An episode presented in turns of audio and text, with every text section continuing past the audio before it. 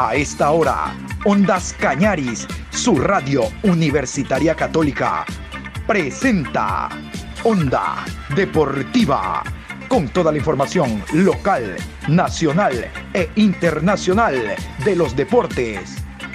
Comenzamos. Sabes mi amor, pórtate bien, no debes llorar, ya sabes por qué.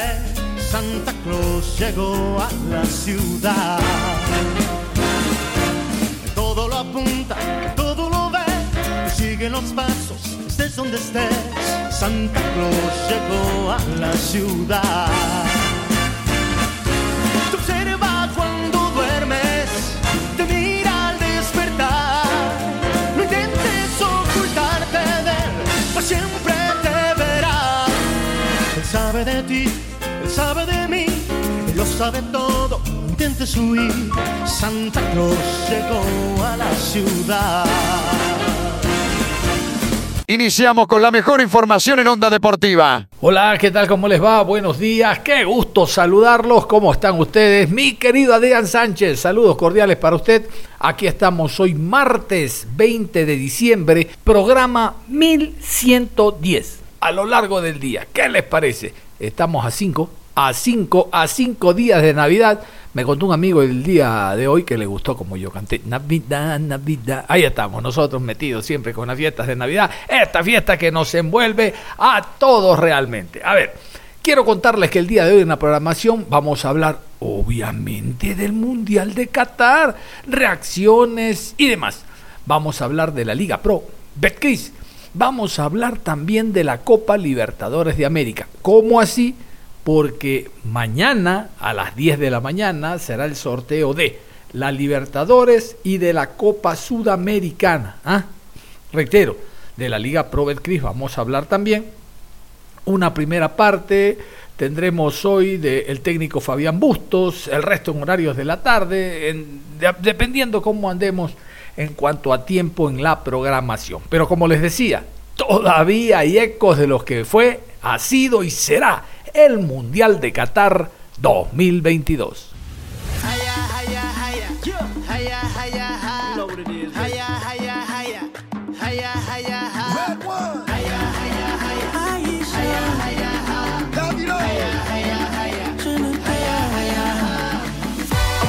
Walk the walk on every street. Up on the ball, I've been through hell to my feet. Hit every discotheque and ask it puppy, yeah.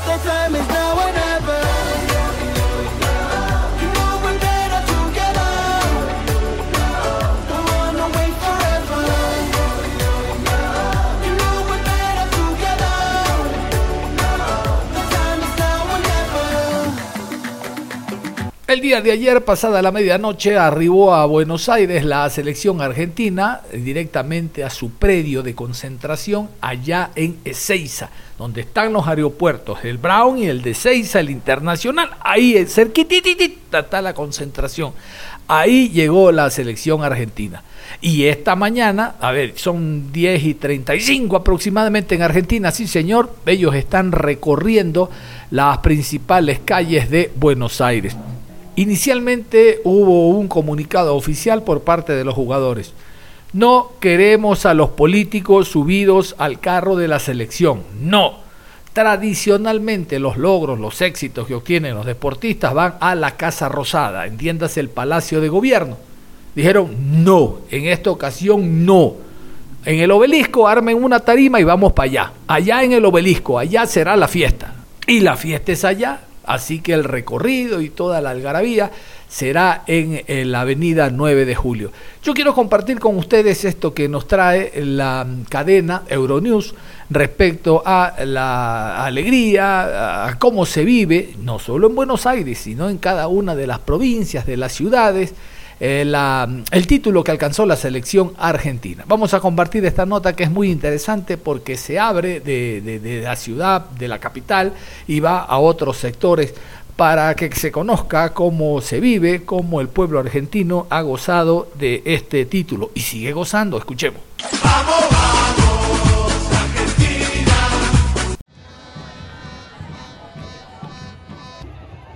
Tras más de dos horas de emociones a flor de piel en un partido de infarto, los hinchas argentinos tocaban el cielo. En Pinamar, en el litoral sur de Buenos Aires, como en todo el país, la afición albiceleste celebraba así un anhelado tercer mundial. Estábamos todos nerviosos, olvídate. Estábamos esperando esto, la verdad era lo que le faltaba. No pude ver en el 86 que salimos campeones del mundo, no lo pude ver porque trabajaba, era muy chico y trabajaba, muy pobre. Y vivía en el campo y no sé lo que fue con 10 años. Pero hoy le demuestro a mis hijos la felicidad que tengo yo de que el corazón me sale del pecho. Representa al pueblo argentino, las garras, la fuerza, el valor, el coraje y ponerlo todo. Para mí Messi, mi ídolo. Imagínate, tengo la misma edad, viví todo lo de Messi. Todo lo de Messi. Para mí que, que haya consagrado, yo lo estaba esperando ahora. Vos sabés que a mí se me caen las lágrimas por esto, ¿viste? La comparación con Maradona eh, es inevitable, pero realmente Messi con su frialdad, de fondo tiene mucho corazón, mucho, muchas ganas de, de ganar y bueno, eso se disfrutó con él también. 36 ans que l'Argentine l'un des 36 años que Argentina, uno de los países más grandes del fútbol, que ha pasado por muchas dificultades, esperaba este momento. El epílogo es digno de película. Lionel Messi ofrece un tercer título al albiceleste en su probable última selección y graba su nombre junto al de Diego Maradona en el Olimpo del fútbol y en el corazón de millones de argentinos.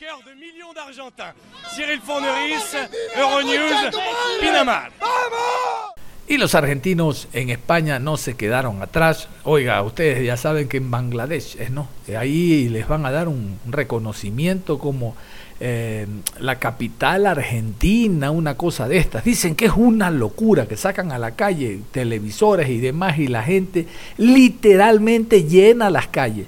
Si sabe que cuando juega Argentina ya son las 2 de la mañana, 3 de la mañana en este mundial. Y ahí estaba la gente. Y han gozado, han gritado los goles de Messi, la- la- el título de Argentina. Y España no se ha quedado atrás.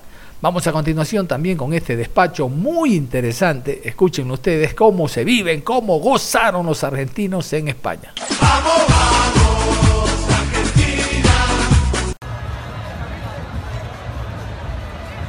Así vivieron los argentinos en España la gesta de su selección. En Barcelona la celebración fue en el Arco de Triunfo. La ciudad condal se rindió a Leo Messi, fue su casa durante 20 años. Lo vio crecer como jugador y contribuir a los éxitos del Fútbol Club Barcelona. Messi es lo más grande que hay, nos dignifica como argentinos, además como persona es un tipo que nos hace grandes. Messi es el más grande, se merece el mundial al 100%. Messi, como siempre, como el mejor del mundo, como el 10 que es, como el Dios de toda la Argentina, el que nos dio toda la alegría de tantos años de gloria. Siempre el 10, el mejor de todo el mundo, indiscutible. Alegría desatada también en la capital española, donde una marea albiceleste inundó la Puerta del Sol.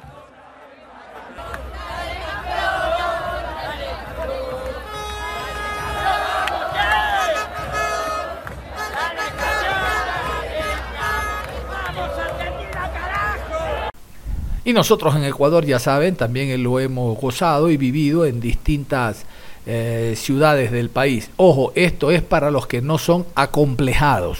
¿ah? No somos argentinos, somos sudamericanos. Y el título, para los que algo conocemos de fútbol, vuelve a Sudamérica después de 20 años. ¿Cómo no festejarlo?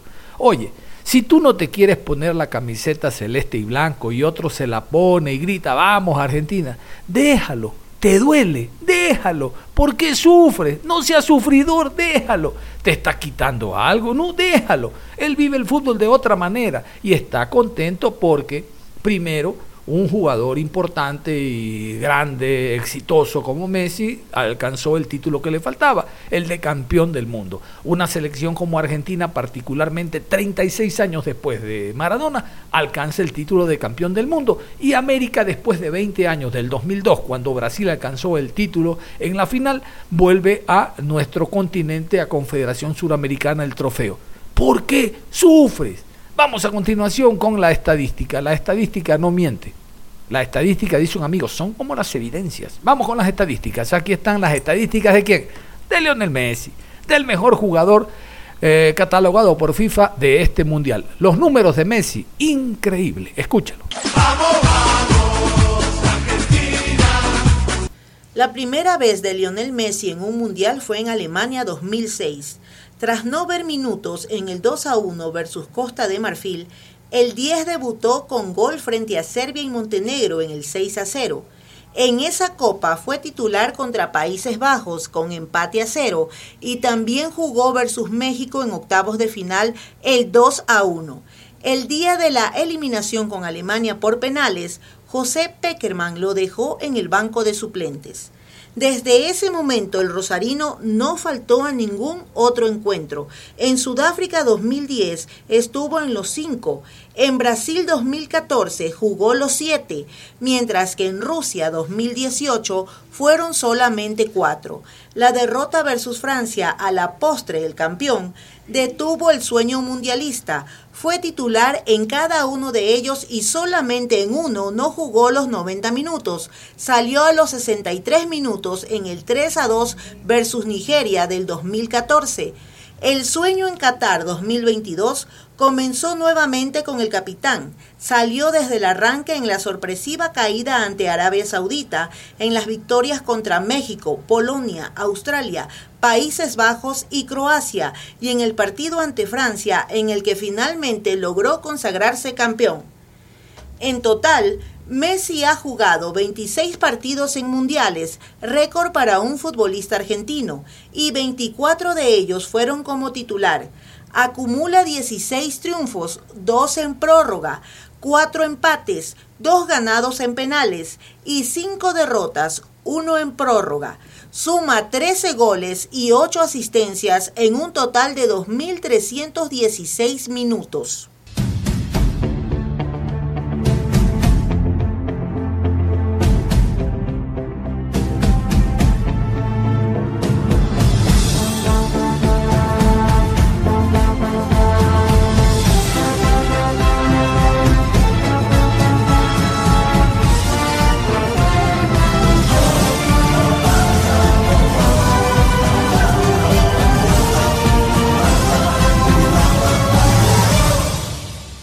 Así es, nos vamos a meter a Copa Libertadores de América, como les decía, la Copa, la Copa, la Copa, la Copa el próximo año, el 2023, en el mes de marzo se va a jugar, pero el día de mañana a las 10 horas será el sorteo.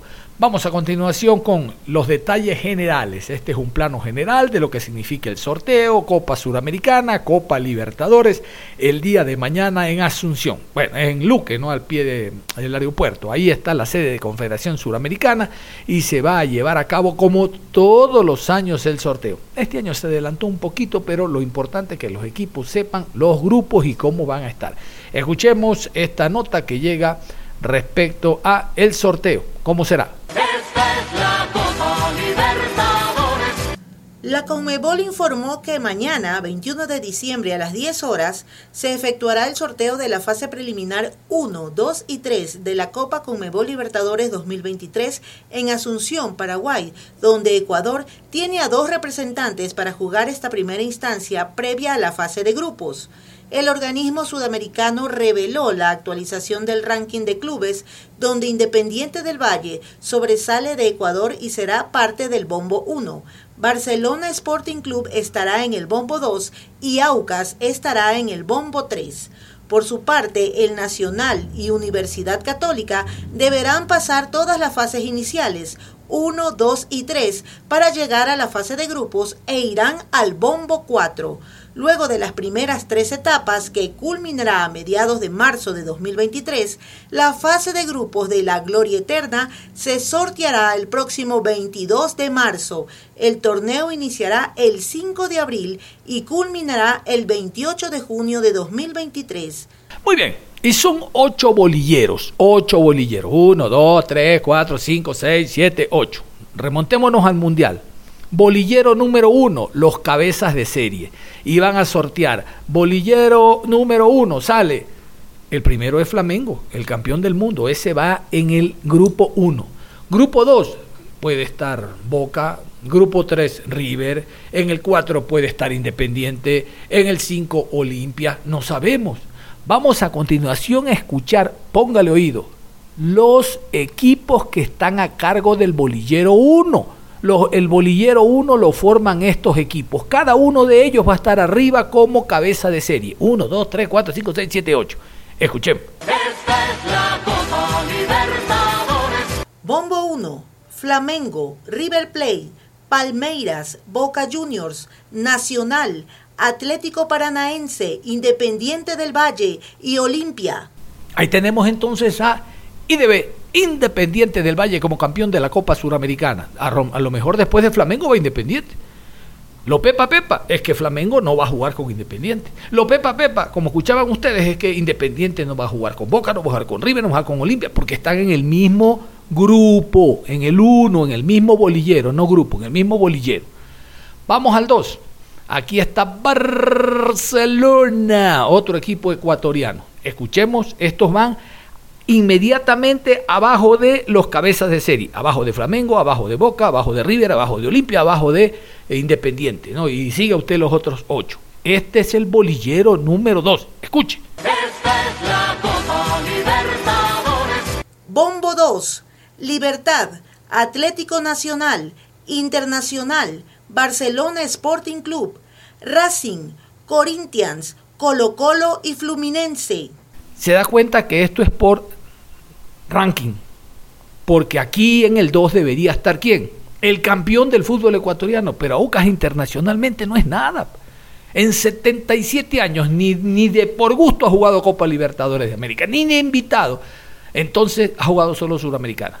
Entonces no ha jugado Libertadores. No está pues en el ranking 2, en el bolillero número 2. Vamos al bolillero 3.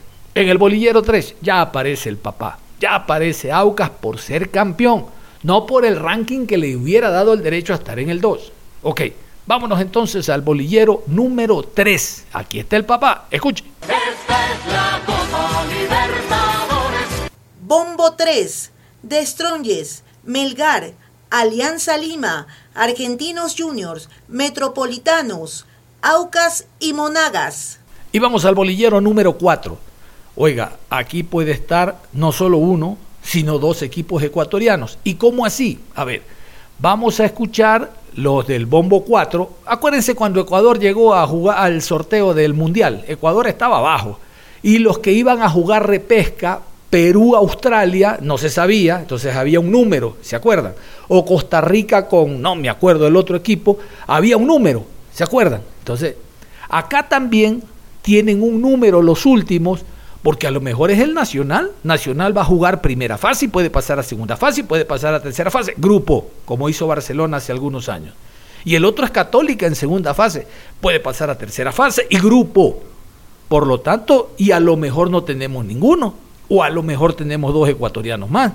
Así que aquí vamos con el bombo número 4 y el resto es nomenclatura, porque todavía no se juega la fase 1 ni la fase 2. Vamos a escuchar el bombo 4. Bombo 4, Liverpool, Departamento Pereira, Ñublense, Patronato, Grupo 1, Grupo 2, Grupo 3 y Grupo 4. Y si usted no me entendió, caramba, ¿cómo voy a hacer? A ver, voy a hacer lo siguiente. Voy a permitirles a ustedes que escuchen esto que nos llega de Confederación Suramericana de Fútbol, una explicación respecto a cómo están en Argentina, Brasil, Chile, Colombia, Uruguay, Paraguay, Perú, Venezuela, cómo están cada una de las ligas, cuáles son los equipos que han clasificado y también eh, el respaldo que les estoy dando yo del tema bolillero. Pero acá en detalle, qué opciones tiene Defensa y Justicia, Boca, River, los equipos que están clasificados. ¿Ok? Vamos entonces con este despacho. Es la Copa Libertadores. Porque no terminó el año, pero ya estamos pensando en lo En que lo va a ser la edición del año que viene. Totalmente, sí, sí. Hace, hace muy poquito tuvimos final, hace muy poquito tuvimos a Independiente del Valle otra vez campeón de la Conmebol Sudamericana y ya estamos pensando en lo que vendrá. Tenemos Así el que, sorteo de las fases previas de la Conmebol Sudamericana que va a ser en fines de diciembre, luego del Mundial. Ok. Vamos a tener el sorteo justamente de las fases previas de la Conmebol Sudamericana 2023 que va a estar dando inicio en marzo del año que viene. eh, la idea un poco hoy que es, es ir repasando eh, esos que, esos que ya tienen su lugar, ir contando algunos datos de, de esos equipos. Vamos a ver quiénes intentarán ir por la gran conquista 2023. Empezamos, entonces, Vamos. vamos, a ir país por país eh, y nombrando cada uno de los equipos. Empezamos por Argentina, este, que tiene varios equipos, ya, ya están todos los equipos definidos, pero tiene algunos, eh, bueno, algunos que, que han, que han sido ya campeones. Empiezo por Defensa y Justicia, por ejemplo, es uno de los equipos clasificados. Defensa y Justicia fue campeón de la Convención Sudamericana eh, 2020, en aquella final que le ganó a Lanús, otro equipo argentino, en Córdoba exactamente, eh, que, bueno, es el, el primero de, de esta gran lista. A la que le sigue, por ejemplo, nos vamos a, a La Plata, porque tenemos a Gimnasia y Grima La Plata, por un lado, equipo que va a estar jugando eh, por quinta vez la Conmebol Sudamericana, un Gimnasia y Grima La Plata que lo mejor que hizo fue alcanzar cuartos de final en dos ocasiones. Y de la vereda enfrente de Gimnasia. Tenemos está- clásico Tenemos clásico. en la Exactamente. Está Estudiantes. Cuando hablas de La Plata, hablas de Gimnasia y de Estudiantes, los dos equipos más populares de allí. Estudiantes que eh, supo ser campeón de la Conmebol Libertadores en varias oportunidades y que supo llegar también a la final de la Conmebol Sudamericana. Perdió en el año 2008 frente a Internacional de Brasil en lo que fue el primer título de un equipo brasilero en la Conmebol Sudamericana, pero Estudiantes vuelve a estar jugando la Copa y veremos si logra de vuelta llegar a instancias decisivas. Me voy al tercer equipo que es Tigre, eh, un equipo en Argentina que ha sido protagonista en el último tiempo. ¿Por qué? Porque ha, ha llegado a instancias decisivas de los torneos, porque tiene bueno, grandes jugadores, que veremos si logran o, o- o si puede mantener este buen nivel, este buen nivel, el ¿no? plantel, nivel. eh, primero los jugadores y después el buen nivel obviamente que, que ha venido mostrando en el fútbol argentino, un equipo que hace algunos años atrás estuvo en el ascenso, pero Tigre, al igual que, este, que Estudiantes, fue finalista de la Conmebol Sudamericana, perdió frente a este, San Pablo, así que veremos si logra en su cuarta participación en la Copa llegar de vuelta a estar allí en instancias decisivas. Me queda Newell's Old Boys de Rosario, eh, uno de los equipos más populares del interior del país. En Rosario son Newell's y Central, eh, para nombrar los dos. no, no tenemos clásico Rosario. No tenemos clásico Rosario, está clasificado solamente Newells. Digo, en cuanto a. Para aquel que no, Popularidad. que no que no conozca el fútbol argentino y Para que que, nadie se enoje. Y para que nadie se enoje, nombramos a los dos, pero es Newells el clasificado, que va a estar por quinta vez jugando la Copa, que este, estuvo en el año pasado, el 2021, perdón, jugando la, la fase de grupos y que lo mejor que logró fue cuartos de final en el año 2010. Nombró un campeón, que fue Defensa y Justicia. Nombré finalistas. Me faltó otro campeón más, que lo dejamos para el final. No por ser menos importante, sino. Este, pero, pero es uno de los equipos también más fuertes de, de Capital Federal. Uno de los cinco grandes del fútbol argentino, que es San Lorenzo de Almagro. San Lorenzo que fue campeón en la primera edición de la Conmebol Sudamericana. El año 2002, que vuelve a estar participando de la Copa. Que, este, bueno, veremos si, obviamente, eh, si puede repetir mucho mejor, pero si puede llegar a instancias decisivas. San Lorenzo también campeón de la, de la Libertadores en el año 2014. Así que un equipo este, que, que, bueno, que, que el, que el continente y en el fútbol sudamericano ya sabe lo que es ganar. Todo definido del lado de Argentina, entonces, para lo que es la Conmebol Sudamericana 2023. Vamos a Ecuador, país que justamente eh, consagró campeón, por decirlo de alguna manera. Sí. El equipo que se consagró campeón de la Conmebol Sudamericana 2022. Tiene Independiente del Valle, que por obvias razones no va a estar jugando esta edición de la Conmebol Sudamericana, por haber salido campeón justamente este certamen, va a estar disputando la Conmebol Libertadores Ujú. 2023. Pero hay grandes equipos ecuatorianos que van a estar, sí, jugando esta edición de, de la Gran Conquista. Empezamos eh, fuerte con Liga de Quito. Bueno. Liga de Quito, un campeón de Conmebol Sudamericana en el año 2009 y un campeón de Conmebol Libertadores Claro. también en el año 2008 y de Recopa, bicampeón de Recopa 2009. Supo ganar todo. 2010. Supo ganar todo, un gigante del continente que va a estar jugando la Conmebol Sudamericana eh, 2023. Eh, otro grande de Ecuador, Emelec.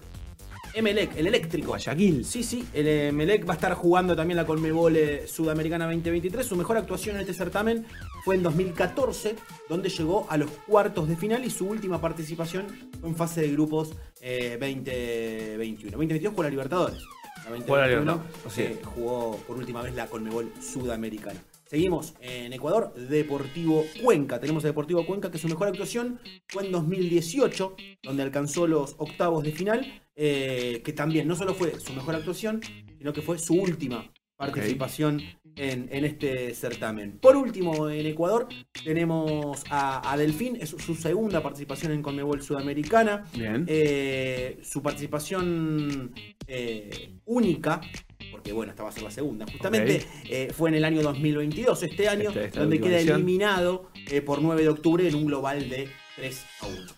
Bien, y nos vamos para Paraguay, a los clasificados allí de tierras paraguayas. El primero es Guaraní. Guaraní, uno de los equipos también fuertes en, el continente, que suele estar clasificado o para Conmebol Libertadores o para Conmebol Sudamericana. Va a estar jugando por séptima vez eh, este torneo en el año 2023. Y lo mejor que, supo, a, la mejor instancia a la que supo llegar Guaraní, octavos de final. Un equipo fuerte, un equipo que suele estar en los torneos, pero que bueno, quizás en Sudamericana, eh, bueno, nunca, nunca pudo superar esa etapa, así que veremos si la próxima edición logra, logra, ¿por qué no?, pasar. Voy con el segundo clasificado entonces de Paraguay, que es Tacuarí. Tacuarí va a estar jugando por tercera vez la Conmebol Sudamericana y eh, lo mejor que, que a la mejor instancia a la que supo llegar fue a la- esa primera fase. Fue jugar esos primeros partidos, nunca pudo avanzar. Le pasó en el año 2012, le pasó en el año 2007, así que veremos si logra superar esa etapa. Nos quedan dos equipos de Paraguay. Uno es General Caballero, que estuvo participando de la última, este, de, esta, de esta última edición de la Conmebol Sudamericana, que va a estar jugándola por segunda vez. Y el último equipo paraguayo es Deportivo Ameliano, que entra por haber sido campeón de la Copa Paraguay 2022 y que va a estar disputando por primera vez un torneo internacional en la Conmebol Sudamericana 2023. Muy bien, vamos a Perú. Dale. Vamos a Perú, donde también arrancamos con un grande de dicho país. Universitario va a estar jugando, es la octava participación de Universitario en Colmebol de Sudamericana. Eh, su última participación fue eliminado por Emelec, así que como que tiene la sangre en el ojo, por decirlo de alguna manera, para intentar llegar más lejos eh, y conseguir un título internacional que viene siendo esquivo eh, en Perú desde hace mucho tiempo. Fue subcampeón de la Libertadores 1972 y fue el primer club peruano en competir en la Libertadores justamente en 1961. Tenemos también a César Vallejo, eh, que va, su última participación en Conmebol Sudamericana fue en cuartos de final de 2014. En el año 2014 fue justamente su última y mejor actuación del equipo peruano. Después Bien. tenemos a un campeón. A ver. Tenemos a un campeón a Cienciano. Tenemos campeón. Le trae grandes recuerdos a la gente de Cienciano este certamen. Sí, claro. ¿Por qué? Porque en el año 2003 se consagró campeón de la Conmebol Sudamericana eh, y luego gana la Recopa. Sale campeón de la Sudamericana frente a River de Argentina Sí. y gana la Recopa frente a Boca de Argentina. Un año histórico para el conjunto peruano. Su última participación eh, fue en el año 2022, justamente Claro, donde estuvo cae jugando en la primera última. fase exacto, Exactamente. frente a Melgar. Tenemos a Binacional también. Binacional eh, que tuvo una participación única en Conmebol Sudamericana, fue en el año 2019. Así que esta será su segunda participación donde intentará eh, llegar más lejos de lo que pudo hacer en su debut en la Conmebol Sudamericana. Hace poco estuvo en la Comunidad Libertadores. También, Exactamente. también binacional. Y nos vamos a Uruguay. En Uruguay tenemos arriba. también, vamos arriba, el fútbol uruguayo porque tenemos los clasificados y empiezo por uno de los dos más grandes. Empiezo por Peñarol. Peñarol que, este, que supo llegar a semifinales de la Conmebol Sudamericana, que nunca, nunca la pudo ganar. Sí, pudo ganar y, Y varias vez, ¿no? oportunidades la Conmebol Libertadores, así que será quizás el año 2023 el año en el que pueda apostar por este, por este torneo también, ¿por qué no? En su décima, lo que será su décima participación. Este, el otro, otro de los cuatro es Defensor Sporting, eh, que va a estar jugando por octava vez la Conmebol Sudamericana y que lo mejor que supo hacer el equipo uruguayo fue llegar a cuartos de final, lo hizo en dos oportunidades, así que otro, otra cuenta pendiente, ¿por qué no? Para estar eh, tratando de escalar un poquito más de posiciones. Me voy con Danubio, Danubio que es eh, el, va, va a estar jugando su undécima Conmebol Sudamericana el próximo año y que eh, la última participación, última participación, perdón, fue en el año 2018, nunca pudo superar la primera etapa. Pasa con varios equipos que, que llegan a la Copa. Es cierto que antes tenía otro formato, que por ahí era, era eliminación directa para algunos, entonces por ahí sucedía más, más rápido esta, esta eliminación. Pero, pero bueno, Ahora con este formato de fase de grupos es una oportunidad más que tiene. Sí, igual un formato complicado, ¿no? Porque tenés que salir puntero del grupo para poder Claro, te iba a decir, avanzar. lo- avanzan los ocho equipos que ganen eh, su grupo y entran los ocho terceros Este, de Libertadores. Libertadores. O sea, cada equipo que queda tercero en los ocho grupos de Libertadores pasan a jugar octavos de final de Sudamericana. Exactamente. Vamos Bien. a Venezuela. Vamos a Venezuela. Vamos a Venezuela y. Casi y que hablamos- cuando decís vamos a Venezuela, vamos a, vamos a. Estoy, ¿no? para, estoy para Estoy subir para para, bien un rato, eh, pero dale. Y si vamos a Venezuela, arrancamos por Estudiantes de Mérida, Bien. equipo que su mejor desempeño en Conmebol Sudamericana fue en el año 2020, donde alcanzó la segunda fase. Eh, su última participación fue justamente en la última edición, donde quedó eliminado un global de 6 a 0 frente a Metropolitanos, así que Sí. va a tener que mejorar y mucho en este 2023 para hacer una mejor performance de lo que fue en año 2022. Deportivo Táchira, un equipo donde cada vez que hacemos contenido Aparece. aparecen los hinchas de. Deportivo Táchira en el chat, así que esto no va a ser excepción. Le mandamos un saludo a ellos. Su mejor actuación fue justamente ahora, en 2022, donde queda eliminado en cuarto de final frente a Independiente del Valle. Valle, campeón, exactamente. El campeón de la Exactamente. actual Conmebol Sudamericana.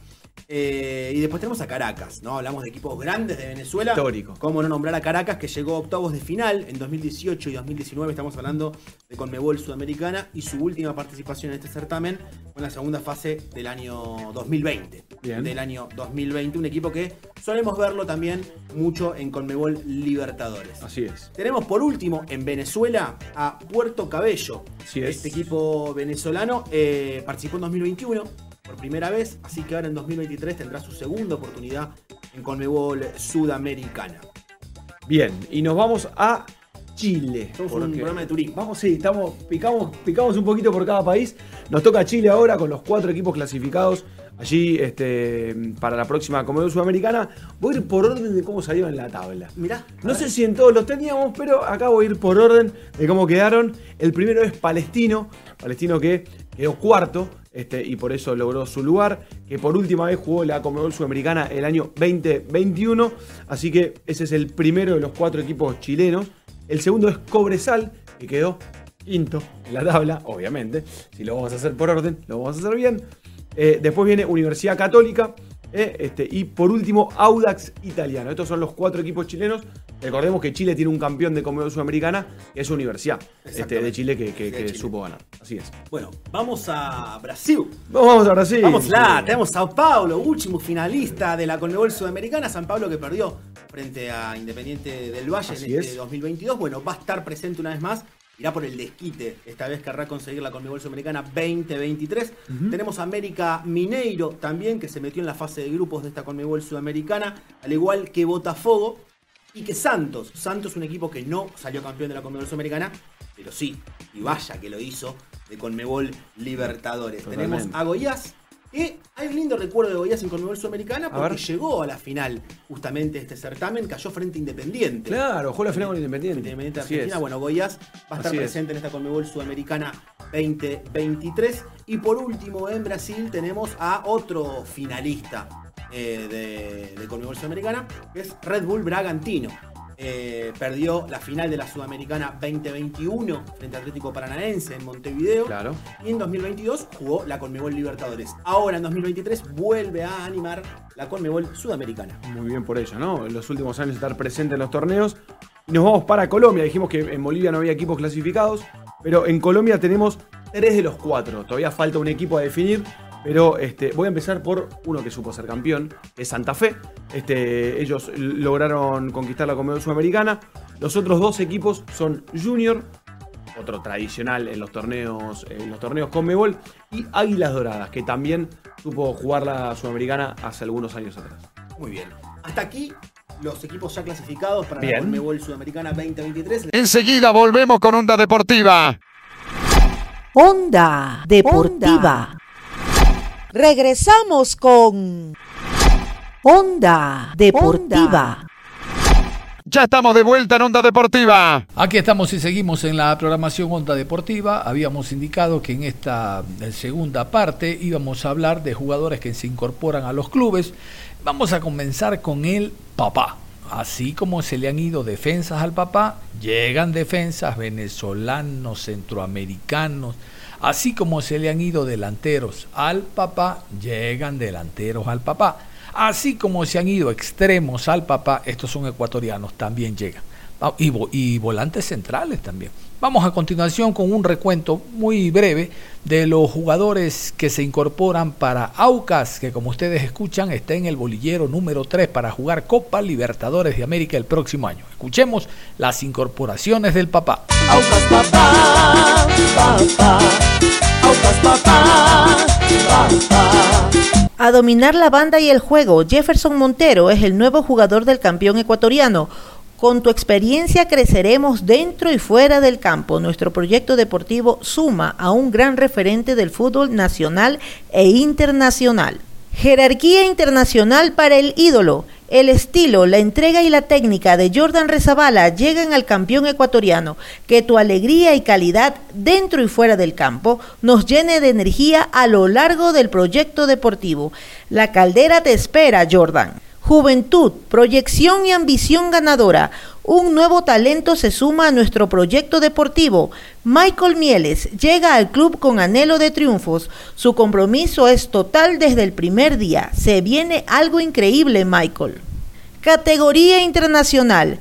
Nos reforzamos desde la línea defensiva, más de 70 presencias internacionales con su selección, trayectoria en Europa, MLS, Centroamérica en los clubes más grandes de Costa Rica. Aubrey David, bienvenido al campeón ecuatoriano. Potencia y talento para Aucas. Sergio Quintero, joven mediocentro ecuatoriano, se suma al campeón nacional. Sergio, campeón sudamericano, aportará con su jerarquía internacional al proceso de crecimiento, proyección institucional y deportiva. Bienvenido.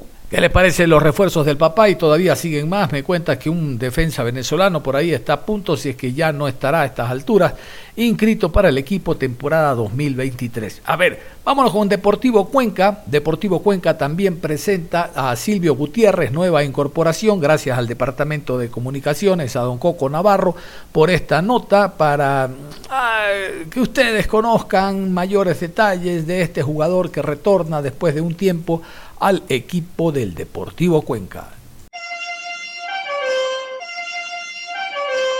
Hola Silvio, contento de volver a Cuenca. Contento, contento, muy contento, con mucha ilusión. Y bueno, a los cinco años que vuelvo acá estoy bastante feliz. ¿Qué recuerdos de esta cancha? Hay bastantes, bastantes. Desde, desde mi primer partido, desde el debut, desde los partidos sudamericanos, bueno, y todos los partidos que jugué aquí. ¿Qué es lo que te ilusionó y qué es lo que te motivó a volver? El- bueno, siempre después de que salí del, del Cuenca tenía esa idea de regresar. Eh, ahora viendo la campaña que hizo el club, eh, después de mi, de mi experiencia que tuve en el fútbol ecuatoriano, afuera también siento que voy a hacer un gran aporte. Y para este año que es juego sudamericana, que el club está o se ubica en mejores posiciones, está mejor estructurado, pienso que va a ser de gran ayuda. ¿Es la Sudamericana una revancha con el club Silvio? Yo pienso que sí. Eh, bueno, la última Sudamericana de Cuenca fue muy buena. Ahora te- eh, tenemos la oportunidad de jugarla eh, nuevamente y esperemos que sea mejor aún. ¿Qué le dices a la hinchada? No, primero agradecerles por el apoyo de siempre y que siga así. Somos la mejor hinchada del país y hay que mostrar este año también. Un poco más maduro también, ¿no? El, el hecho de haber transitado por el fútbol ecuatoriano, por el fútbol internacional, le da la experiencia que, que este equipo requiere. Sí, sí, creo que todas las experiencias, todos los, los compañeros, el cuerpo técnico, las vivencias que se tienen en la cancha, fuera de la cancha, a uno le, le ayudan a crecer como persona, le da esa madurez eh, futbolística también y, ahora plasmarla acá. ¿Te luce la roja?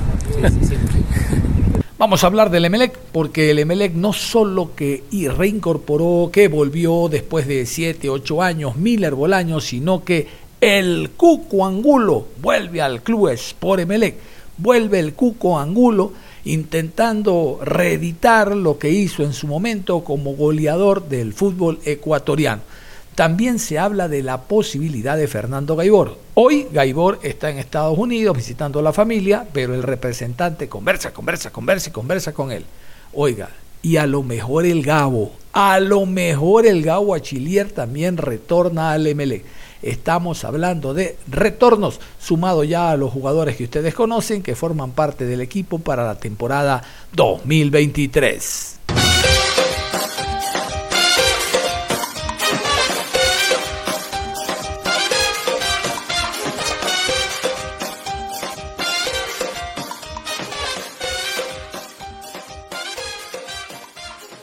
En el tramo final de la programación vamos a escuchar al técnico Fabián Bustos hablando de este Barcelona 2023. Desde ya, vean ustedes, Barcelona no ha perdido tiempo, al igual que otros equipos. Sabe que yo de manera equivocada había venido indicando que los clubes trabajan tomando en cuenta la paralización del campeonato, eh, que finalizó mucho antes por la participación de la selección en Qatar 2022 y tal. Y no era tan así. A ver, se, movió Emelec, se movió Barcelona, los otros de Guayaquil, 9 de octubre. 9 de octubre está en la B.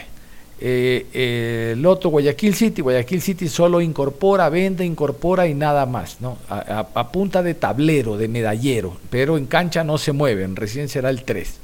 En Quito, en Quito tenemos a Liga de Quito, nada más, porque la Católica no se mueve, Nacional no se mueve, Nacional va a jugar en primera categoría, ustedes saben, Independiente no se mueve, también Independiente es tablero, contrata, vende, mueve, pero en cancha no hacen nada. Los equi- equipos zambateños, ¿para qué les voy a contar? Eh, recién la semana anterior se conoció lo de Giovanni Cumbicus como nuevo estratega de el Muchurruna. Digo como nuevo porque el, el presidente Chango dijo que se va, se va, se va, se- está afuera, está afuera. Cogieron carpetas, peor que quinceañera, carpetas y carpetas para ver a qué novio acepto carpeta. Y al final el noviecito ahí, el runita que tenía, el noviecito, que regrese nomás, que regrese con Vico. Y con Vico otra vez se hizo cargo del equipo. Imagínense ustedes. Y hablaron de técnicos extranjeros, argentinos, uruguayos, había hasta un español, pero nada que ver. El equipo del técnico tiene a el profesor Juan Pablo Burch en Colombia, también tablero, ya contrató dos colombianos en delantera, uno en defensa, se fue Joel Quintero, pero no mueve nada, en cancha no se mueven todavía. Y el Gualaceo, ya saben, es un tiro al aire, Deportivo Cuenca, solo una rueda de prensa para conocer desde Argentina a Gabriel del Valle Medina y a José mm, Subeldía, que son los técnicos, y nada más. Debieron haber aprovechado los equipos esta para de campeonato por el tema selección. Lo han hecho Barcelona y MLE. Claro, Barcelona juega fase de grupo, MLE juega Sudamericana primero, no sabemos si con Liga, con, Independ- con Liga, con eh, Deportivo Cuenca o con Delfín. Todavía no se sabe aquello. Pero no nos vayamos del tema. Yo les hablaba de Bustos. Bustos a continuación se refiere al momento actual del Barcelona que vuelve el 3 de enero. Bustos habla de Mendoza. Mendoza, el arquero que es segundo, él quiere ser primero, pero mientras esté Burray no lo va a hacer. Pensaba salir del equipo, pero no, va a continuar en el cuadro torero. Sobre este y otros temas vamos a escuchar al técnico argentino del Barcelona, Fabián Bustos. Profe, dentro de todo lo que se ha hablado y todo lo que se ha dicho, eh, usted es una persona que le gusta mucho el tema de estadísticas y justamente por ahí va mi pregunta. ¿Cuál fue el análisis que se hizo para traer, eh, por ejemplo, a los dos delanteros? Porque cuando se trae un refuerzo es que quizá está un poco mejor o ha estado mejor que, que el que ya tenía el equipo. Y en este caso, revisando no solo el último año, sino un compacto de las últimas cinco temporadas, el que ha estado mejor de los tres ha sido, ha sido Cifuentes. ¿Cuál fue el análisis y, o, por, dónde va, por dónde va el tema de la elección del delantero? Porque, como usted mencionaba, quizás hizo falta eh, el gol el año pasado. Y el año pasado o este año, cuando Barcelona necesitaba recambios por ahí, quizás no se veía una solución en la banca de suplentes. Hoy, con lo que se está armando, está tranquilo. Va a haber eh, solución porque se tiene que enfrentar a tres torneos. A ver, eh, el análisis, con todo respeto, lo dijo un- uno de los periodistas, eh, hizo un análisis eh, muy parecido a lo que nosotros pensamos en, la Secretaría Técnica, por las características de los jugadores. Son distintas características y eso los hace mejor, o sea, competir mejor. Los tres tienen gol. JJ, eh, como le digo yo, Cifuente, en el fútbol ecuatoriano siempre ha convertido. Bauman ha sido goleador de la temporada 21. eh, en Copa no sé, Sudamericana o Copa Ecuador creo que le fue muy bien. Y tiene, es totalmente distinto. Pueden jugar los dos juntos. Es muy, es- puede ser difícil que jueguen los dos juntos por las características de ellos dos. Pero sí son los dos muy buenos definidores, con distintas características. A lo mejor eh, Bauman puede salir, ir más al espacio, puede salir a ser un asistidor, puede ser un jugador que puede entrar en el circuito colectivo y transformarse en un número 10 para habilitar a, un compañero o una, una- asistencia previa al gol, ¿no? Y, y Rodríguez puede jugar con cualquiera de los dos por las características que tiene. Es un chico que puede jugar de adentro hacia afuera, potente, con mucho más eh, juego aéreo, eh, de sostener la pelota. A lo mejor con menos, que no se enoje nadie, con menos técnica que los otros dos, pero con, eh, con ese ímpetu y esa intensidad en, en- en su movimiento que lo hace distinto a... Entonces, creo que al, no haber tenido recambio para las finales, por ejemplo, para todos los partidos que nos tocó jugar hasta llegar a las finales, eh, es- es muy bueno hoy tener distintas características, que es lo que nosotros hemos analizado. Ya ha contestado algunas preguntas y quisiera saber cuál es su análisis global de esta temporada, tanto en su primer paso como en su segundo paso por Barcelona, ahora la final y los últimos encuentros, qué hay que destacar y cuáles son los aspectos que se deben mejorar para esta nueva temporada. Muchas gracias. Bueno, hablar de lo que nosotros hemos hecho me parece que tendría que ustedes decir o no nosotros. Por, lo general, como hablo tanto, algunas veces digo algunas cosas, pero la realidad es que lo que, lo que tiene la prensa o la, la gente que es especializada, que trabaja en eso, son los que tienen que hablar. Yo te puedo hablar lo que tenemos que mejorar. Me parece que no fuimos campeones este año porque nos faltó finalizar, porque nos faltó efectividad, porque nos faltó situaciones, no tantas situaciones gol, porque acá las tuvimos y no las convertimos. Nos faltó tener eficiencia, eficacia y lo nos faltó tener un poquito de, de- alternativas para poder eh, eh, haber convertido. Eh, son detalles, siempre hay cosas para mejorar en lo táctico, en la intensidad, en, en si vamos a jugar vertical o si vamos a jugar con posesión y posición, eh, distintas maneras, siempre hay cosas para mejorar, Iván. Eh, y bueno, intentaremos defender mejor, eh, volver a ser eh, el equipo que, que fue el mejor en defensa en el 2020 y, y también intentaremos ser, eh, fuimos en el 2020 también el segundo mejor equipo en, en- en goles. Entonces, siempre mantenerse en los rangos altos en todos los ítems nos va a ayudar a, a competir y a conseguir objetivos. Eh, si bien es cierto, Barcelona no le fue muy bien en el tema altura en la temporada pasada, sin embargo, en la final en Chillogallo fueron superiores a su rival. ¿Ustedes van a tomar este juego que tuvieron en la final como referencia para aplicarlo en este 2023? Muchas gracias, profe. Eh, bueno, creo que cada vez eh, con las características de los jugadores, me parece que lo táctico, como le ha pasado a Marruecos, que creo que ha marcado diferencia en lo táctico, eh, puede competir con mejores equipos, porque yo considero que Brasil es mejor que Marruecos, que Alemania, que España, que un montón, pero llegó Marruecos más arriba.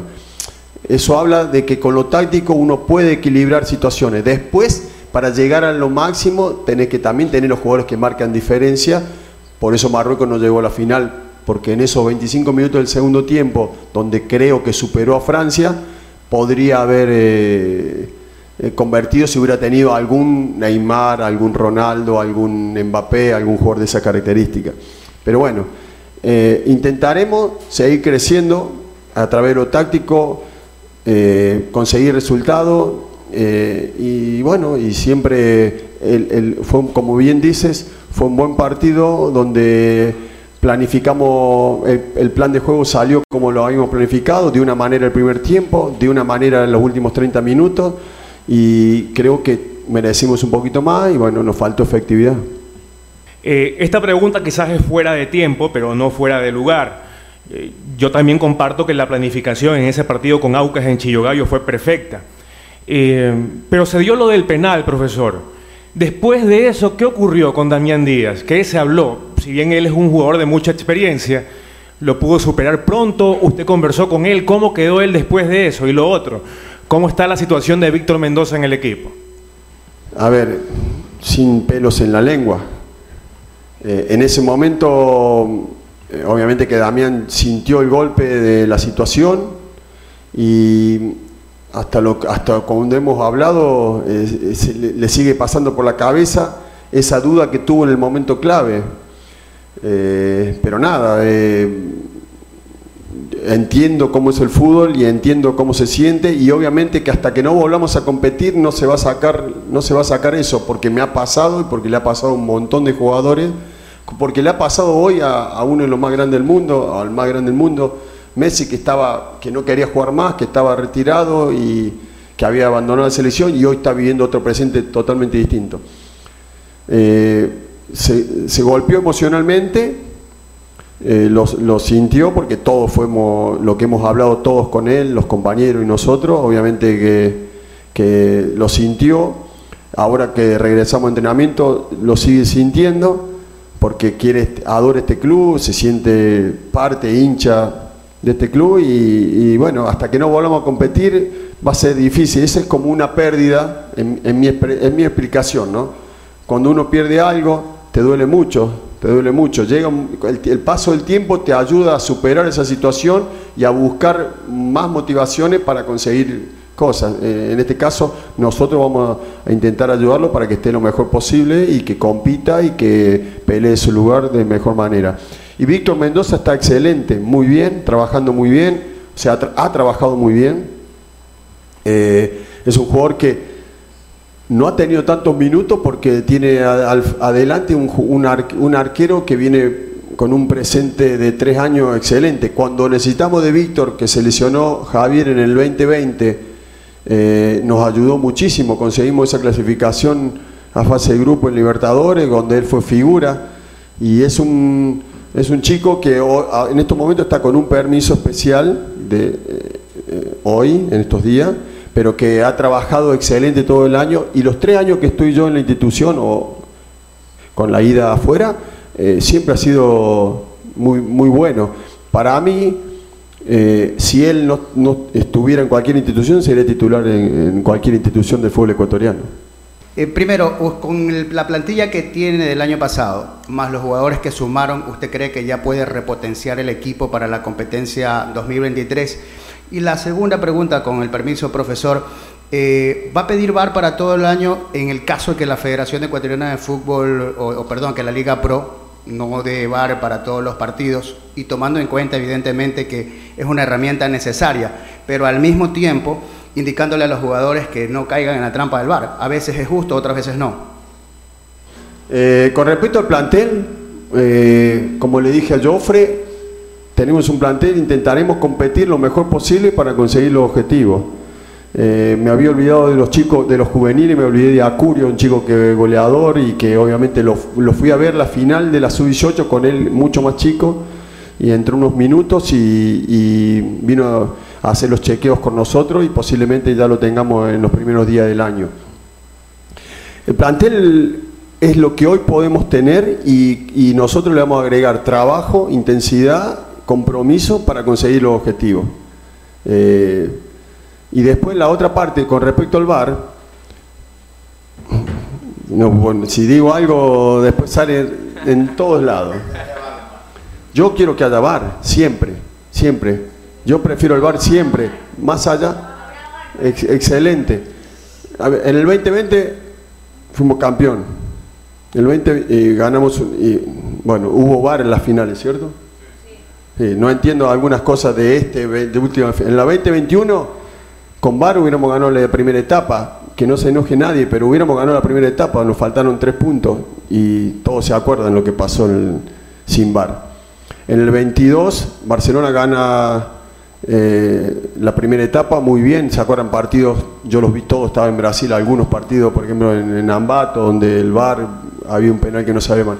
Sí, el VAR ah, por lo menos hace más justicia, que después algunas cosas raras o errores humanos hay, pero cada vez hay menos. Con, con el VAR nos acercamos más a la justicia, entonces yo siempre quiero VAR y es una herramienta para que los árbitros puedan dirigir mejor, para que tengan menos errores. Y así como yo me equivoco, y me equivoco en un cambio, me equivoco en una planificación, en, una, en, una- en, una- el equipo principal, porque ustedes lo han dicho, en arranque, por ejemplo, eh, también eh, los árbitros tienen esa herramienta de, de si se equivocaron o no vieron una situación, la pueden ir a solucionar. Así que prefiero VAR. Eh, según los sectores del campo de juego que, que mencionó que le gustaría reforzar, haciendo un énfasis en el mediocampo, ¿será que Fernando Gaibor o Luis Arce eh, están en su radar, profe? A ver, eh, como, como dije antes que me preguntaron por dos jugadores más, no sé, fue el chino, no sé, me preguntaron por dos jugadores que nombra la prensa, no puedo hablar de jugadores que no están en la institución. Eh, Eso, eso lo, he aprendido acá y, es un poco que es así. Porque la verdad, si yo ahora digo que Fernando eh, va a ser eh, jugador de Barcelona o que es una posibilidad, Fernando vale más, Fernando esto, inconveniente, y se hace una historia y a favor. Por ejemplo, nombraron a un gran jugador, a Renato Ibarra, pero no está en no- a, mí, por lo menos, en la Secretaría Técnica nunca me lo planteó. Un jugador que no, creo que económicamente para nosotros es imposible tenerlo. Es un jugador de, de- de nivel. Nunca hablamos. En este caso, no dar nombre de ninguno porque la, la realidad es que, que se complica mucho más la, la situación para el mercado. No, iba a decir otra cosa que no tengo que decir, pero nada, es así. No podemos, no, no, no, si nosotros sale, no por, no por Fabián Busto ni por Luigi, ni- sino porque el, mundo Barcelona es así y, tiene muchísima eh, repercusión y, desvíos, caminos aledaños, eh, nada, senderos, nada.